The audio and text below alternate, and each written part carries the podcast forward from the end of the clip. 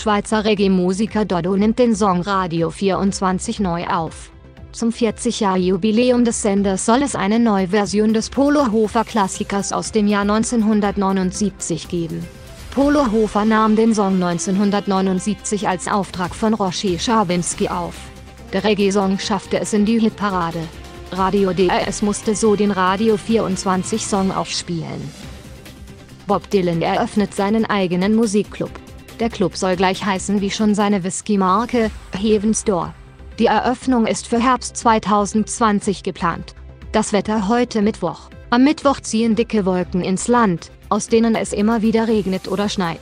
Die Tage danach werden freundlicher und sonniger. Das waren die Musiknachrichten, immer zur vollen Stunde auf Walzwelt. Ich bin Marlene, die künstliche Nachrichtenstimme.